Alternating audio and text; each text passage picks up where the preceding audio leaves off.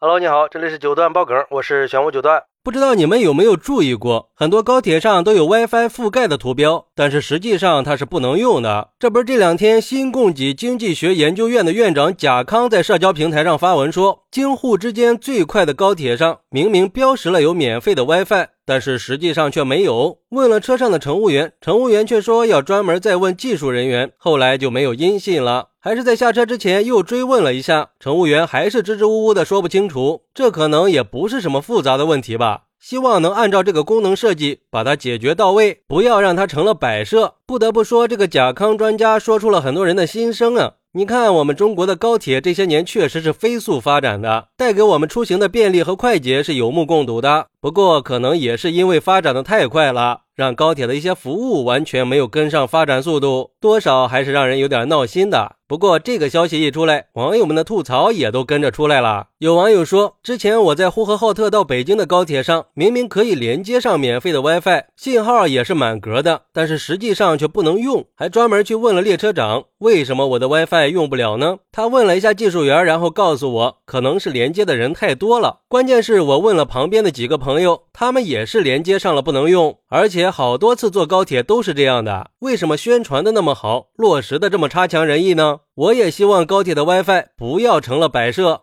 还有人说，上次坐高铁看到车厢里有 WiFi 已覆盖的标识，赶紧就问了列车员怎么能连接 WiFi。列车员说，扫描座位上的二维码，关注公众号以后发送手机验证码就可以了。然后我就按照列车员的指示操作了一下，结果只收到了一条广告推送，并没有 WiFi 连接界面。可是如果 WiFi 连接不上的话，为什么要在车厢里设置这样的标识呢？这次经历也让我深刻的认识到，现在社会上存在着很多类似的场所，看似提供了便利和服务，实际上只是虚有其表。不过也有人有不一样的看法，比如说这个网友说，这个目前还真是个比较难解决的技术问题。我来告诉你为什么它是摆设，因为高铁的 WiFi 信号源不是来自于附近的基站，高铁上的 WiFi 是 4G 或者 5G 转的 WiFi。上链路是运营商建设的 4G、5G 基站，可是高铁的速度太快了，基站之间频繁切换，加上沿途的郊区基站覆盖率不是百分之百的，这就导致在高铁上用手机上 4G、5G 网的时候，要么信号不好，要么延时很大，反正都不顺畅，所以转成 WiFi 的体验感会更差。而且现在运营商的流量也很便宜，高铁的 WiFi 自然就成了鸡肋。再退一万步来说，就算是真的开通了免费 WiFi，那也可以想象使用起来绝对好不到哪儿去。一个车厢里一百来号人，就算八十个人同时接入 WiFi，那这个 WiFi 还动得了吗？所以说，高速移动加穿越隧道加荒郊野岭，这就是硬伤，一时半会儿估计是解决不了的，得等有了更先进的技术出现才行，或者需要更高级的卫星通讯设备才能解决。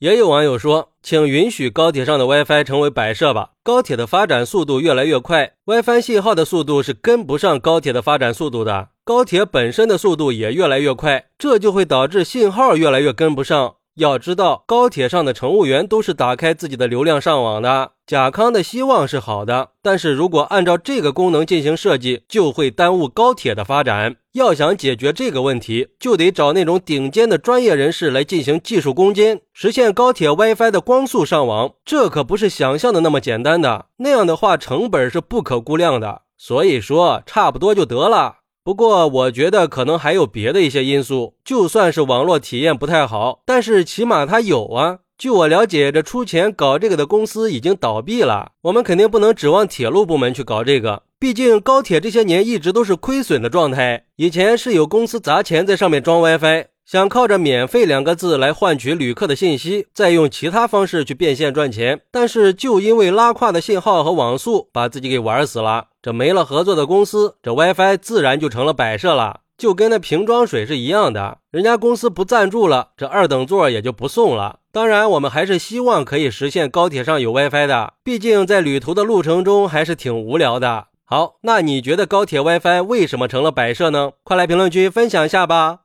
我在评论区等你，喜欢我的朋友可以点个关注，加个订阅，送个月票，拜拜。